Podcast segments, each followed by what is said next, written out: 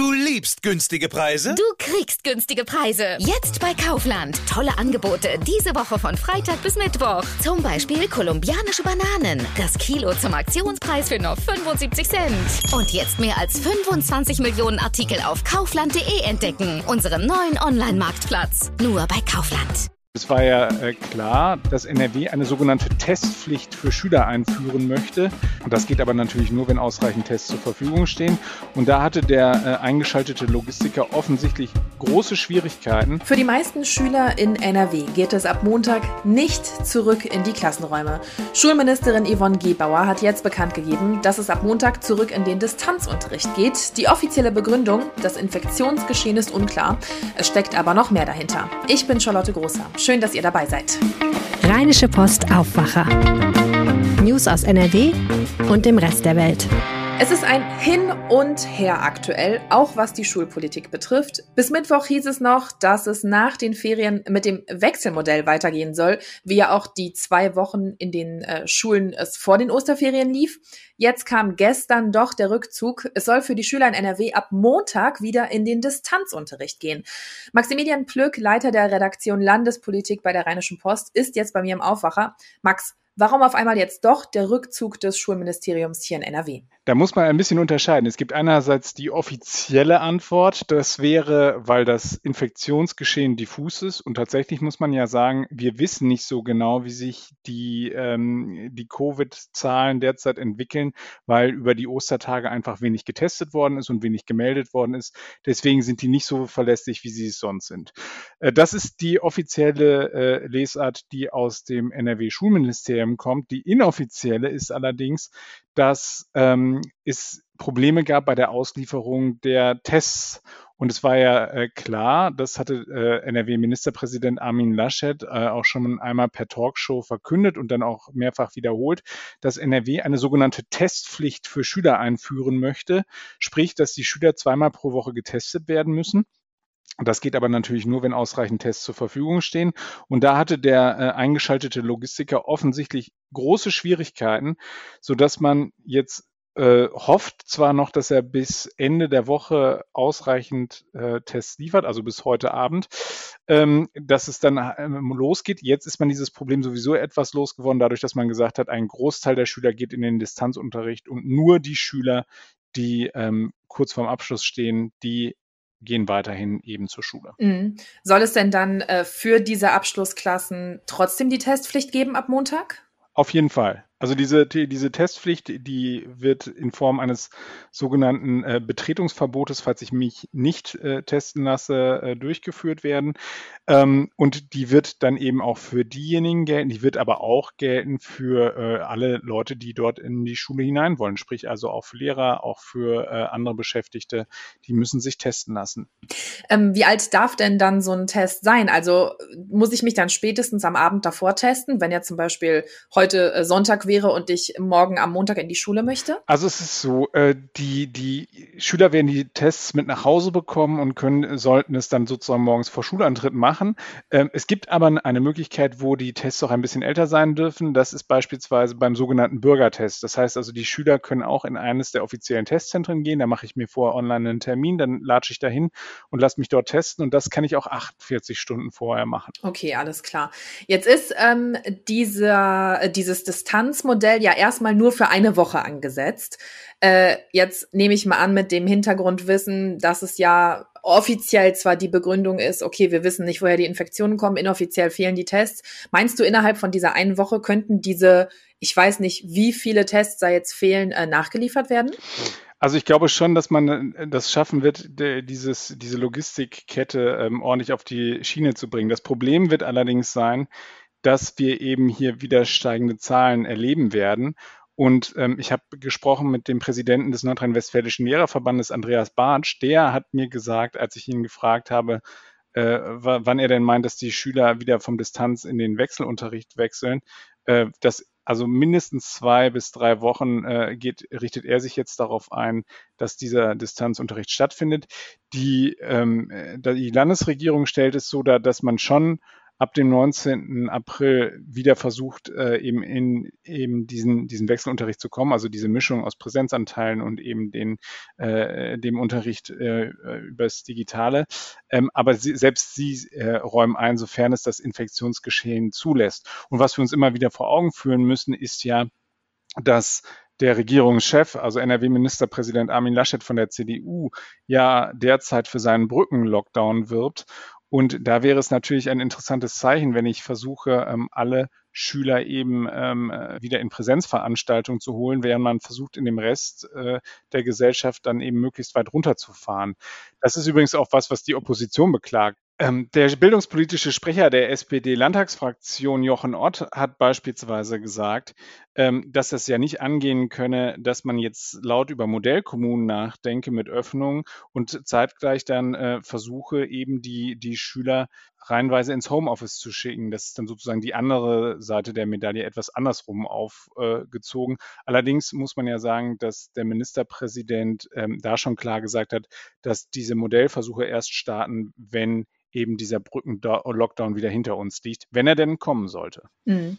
Äh, Max, jetzt du als unser Landespolitikexperte, kannst du die Situation vielleicht noch ein bisschen ähm, einschätzen? Also es gibt ja gerade viel Unmut, ähm, was die Entscheidungen aus der Politik angeht, eben weil es dieses ständige Hin und Her gibt. Äh, was meinst du? Kommt da jetzt ähm, vielleicht trotzdem ein bisschen Rückenwind äh, für die Entscheidung? eben wegen der steigenden Zahlen offiziell, inoffiziell, wegen der fehlenden Tests in Distanzunterricht zurückzugehen? Also ich glaube, das ist so, dass, dass diese Entscheidung, die wir jetzt sehen, dass die quasi äh, durch die Linie, die der Ministerpräsident jetzt eingeschlagen hat mit seinem Wunsch, äh, diesen Brückenlockdown zu bekommen, dass die jetzt die Folge dessen sind. Die FDP, es sind ja beides FDP-Minister, müssen wir uns vor Augen führen, war ja in der Vergangenheit immer äh, die Partei, die sich dafür ausgesprochen hat, dass man möglichst schnell wieder Öffnungsperspektiven aufzeigt, ähm, wie eben diesen Modellkommunenversuch, den jetzt auch der FDP-Minister Andreas Pinkwart zu verantworten hat. Ähm, insofern glaube ich, denen ist es ist das sicherlich nicht leicht gefallen. Da deswegen auch, glaube ich, diese, diese Wolte, die wir jetzt im Schulbereich gesehen haben. Aber andersherum muss man auch sagen, in den vergangenen Tagen ist die, sind die Hilferufe beispielsweise auch aus der Intensivmedizin so laut geworden, dass dann die, ähm, das glaube ich, bei dem letzten auch der Groschen gefallen ist, dass da jetzt irgendwas passieren muss und dass man nicht einfach so sagen kann, wir, wir machen da weiter, wo wir vor den Osterferien aufgehört haben. Okay, dann äh, danke ich dir, äh, Max, für diesen ja doch sehr intensiven Einblick in das Geschehen hinter den Kulissen und ähm, dass du uns darüber aufgeklärt hast, wie das jetzt ab Montag an den Schulen laufen wird. Immer wieder gerne. danke, mach's gut. Tschüss. Tschüss, schönen Tag noch. Ihr Paket wurde verschickt. Wer im Internet gerade eine neue Hose, neue Schuhe oder neue Kopfhörer bestellt hat, der wird sich bestimmt über solche Benachrichtigungen freuen, aber diese Nachricht verheißt aktuell nicht immer etwas Gutes. Die Polizei warnt nämlich aktuell vor betrügerischen Paketbenachrichtigungen. Betrüger machen sich momentan offenbar die Corona-Pandemie zunutze, in einer Zeit, wo eben ja viele Menschen online bestellen. Darüber spreche ich jetzt mit meiner Aufwacherkollegin Anja Wölker. Hi Anja. Hallo Charlotte. Die Polizei warnt also aktuell vor SMS, die Pakete ankündigen. Was steckt denn aber wirklich dahinter? Ja, es werden nicht nur vermeintliche Pakete angekündigt, sondern in den Nachrichten steht zum Beispiel auch noch, dass man eine Lieferung nachverfolgen kann oder die Lieferung überprüfen und akzeptieren soll. Und von diesen Nachrichten gibt es schon ganz viele verschiedene Varianten und sie gibt es auch in verschiedenen Sprachen. Dazu gibt es dann einen Link und wenn man auf diesen Link draufklickt, wird automatisch eine Schadsoftware heruntergeladen. Laut der Kölner Polizei kann dadurch das eigene Handy ausgespäht und ferngesteuert werden. Dadurch könnten die Betrüger zum Beispiel kostenpflichtige SMS senden. Und das will natürlich niemand, ist ja klar. Weiß man denn schon mehr zum Ursprung dieser Masche? Es gibt möglicherweise einen Zusammenhang mit einem Datenleck bei Facebook. Das kommt jetzt aber nicht von der Polizei, sondern vermuten jedenfalls Betroffene. Am Osterwochenende wurde nämlich öffentlich bekannt, dass private Handynummern und andere Daten von rund 533 Millionen Facebook-Nutzern veröffentlicht wurden. Mittlerweile ist die Sicherheitslücke aber wieder geschlossen. Klar ist jedenfalls, dass in NRW Menschen aus vielen verschiedenen Städten diese Betrugs-SMS bekommen haben, wie meine Kollegin Claudia Hauser recherchiert hat. Darunter sind zum Beispiel Menschen in Düsseldorf, Wesel, Münster, Solingen, Remscheid, im Bergischen Städtedreieck und Wuppertal, heißt es von der Polizei. Und aus meinem eigenen persönlichen Umfeld kann ich noch Essen hinzufügen. Ich packe euch auch noch äh, zwei Links in die Show Notes. Da könnt ihr überprüfen, ob ihr vom Facebook-Datenleck betroffen seid. Wenn ich jetzt so eine SMS bekommen habe, was sollte ich dann machen? Regel Nummer eins ist wahrscheinlich nicht draufklicken, oder? Ja, genau. Also auf gar keinen Fall auf diesen Link draufklicken. Laut Polizei soll man dann über seinen Mobilfunkprovider eine sogenannte Drittanbietersperre einrichten lassen. Das ist so ein Mechanismus, der Zahlungen über die Mobilfunkrechnung an Dritte verhindert. In den Einstellungen sollte man dann außerdem noch die automatische Installation von Apps deaktivieren. Und wenn ich jetzt aus Versehen doch schon drauf geklickt habe, vielleicht habe ich ja auch was bestellt und das eben nicht sofort als Betrugs-SMS erkannt. Ja, ja, genau. Also genau darauf zieht ja diese Masche ab, dass man eben ein Paket erwartet und dann vielleicht ganz ahnungslos auf diesen Link draufklickt. Wer das gemacht hat, der sollte das Handy in den Flugmodus setzen.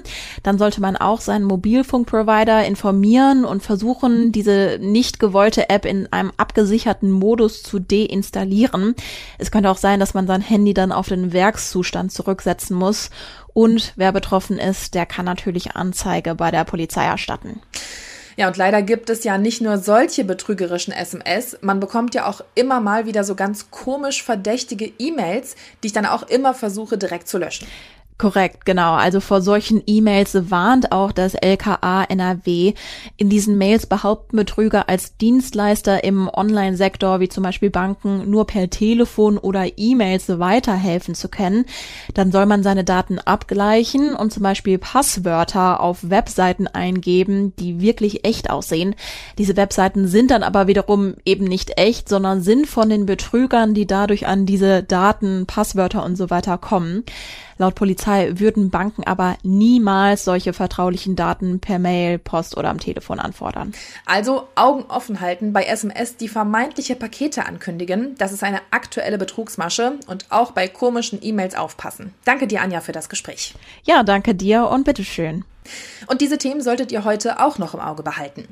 Heute Vormittag will NRW-Wirtschaftsminister Andreas Pinkwart bekannt geben, welche Kommunen in NRW zumindest teilweise ihr öffentliches Leben wieder hochfahren dürfen. Eigentlich war die Bekanntgabe der Modellkommunen schon für gestern geplant gewesen. Sie wurde wegen Abstimmungsbedarf aber auf heute verschoben. In den Modellkommunen soll getestet werden, wie Sport, Freizeit, Theater, Kultur und andere Bereiche des öffentlichen Lebens, unterstützt durch Apps, geöffnet werden können. Bis zu acht Modellkommunen sollen den Zuschlag bekommen. Insgesamt hatten sich 26 Kreise und 20 Städte beworben. Kommunen, die vom Ende des Braunkohletagebaus betroffen sind, haben jetzt einen Entwurf für einen sogenannten Revierpakt vorgestellt. In dem Papier werden Eckpunkte genannt, wie die für das Ende des Kohleabbaus geplanten 14,8 Milliarden Euro in NRW eingesetzt werden sollen. Die jetzige Braunkohleregion, das Rheinische Revier, soll innerhalb von zehn Jahren zur attraktivsten Wirtschaftsregion in Europa werden. Neben Zielen wie der Ansiedlung von Wasserstoffindustrie oder dem Ausbau des Gigabit-Netzes beinhaltet das Papier die Zusage für schnellere, unkomplizierte und effiziente Planungs- und Genehmigungsverfahren. Mit diesen könne der Raum schon früh wieder nutzbar gemacht werden, etwa durch eine Zwischennutzung für erneuerbare Energien. Den Artikel mit den weiteren Infos findet ihr auch in den Shownotes. Und am Freitag gibt es wie immer unsere Wochenendtipps für euch. Dieses Mal sind die Tipps musikalisch zusammengestellt von Kulturredakteur Philipp Holstein. Ich habe endlich mal wieder eine Platte gehört, die mich wirklich gepackt hat. Und zwar ist das das Debütalbum des britischen Quartetts Dry Cleaning. New Long Leg heißt das auf dem berühmten Label 4AD, wo zum Beispiel auch die Cocteau Twins veröffentlichen, die Pixies veröffentlicht haben. Und das Besondere an dieser Band ist die Sängerin. Florence Shaw heißt die. Und sie singt gar nicht, sie spricht nur. Im Grunde erzählt sie sogar.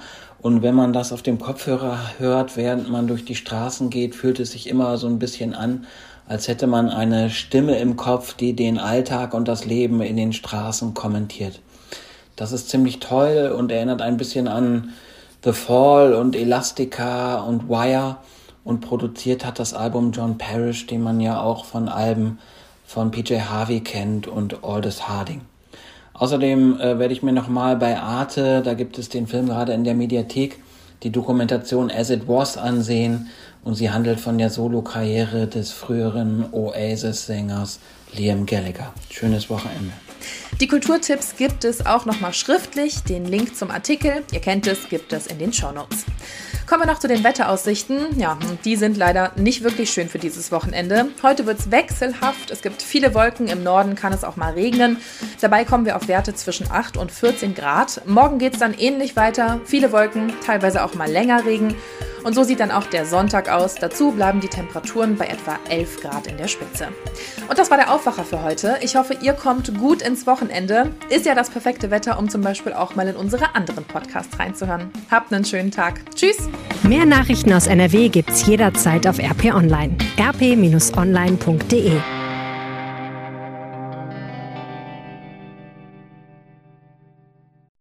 Du liebst günstige Preise? Du kriegst günstige Preise. Jetzt bei Kaufland. Tolle Angebote diese Woche von Freitag bis Mittwoch. Zum Beispiel Grünländer Schnittkäse, die 110 Gramm Packung für je 1,44. Und Coca-Cola und weitere Sorten, der 12 mal 1 Liter Kasten für je 8,52 zuzüglich Pfand. Dies und vieles mehr nur bei Kaufland.